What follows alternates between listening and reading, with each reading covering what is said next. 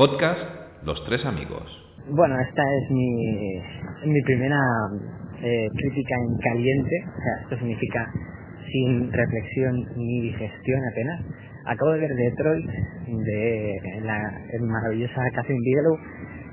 Detroit narra los, eh, los hechos ocurridos en 1967 en medio de las revueltas de Detroit por discriminación racial, así a grosso modo. Y eso es que se centra en, en un suceso, un suceso fue de las manos, unos policías en, un motel en Algiers, donde se celebraba, eh, bueno, una pequeña bienvenida a un veterano de Vietnam.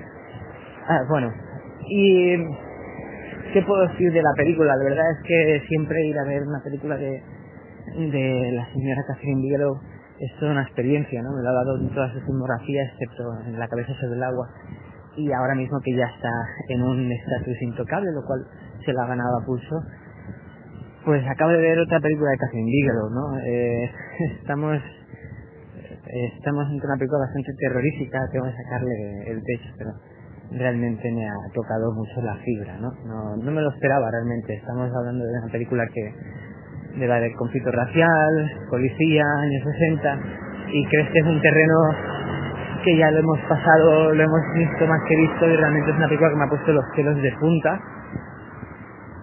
Eh, a veces me olvido que esta señora dirigió esa una obra maestra que es eh, Harlocker y aquí me ha dado estoy más.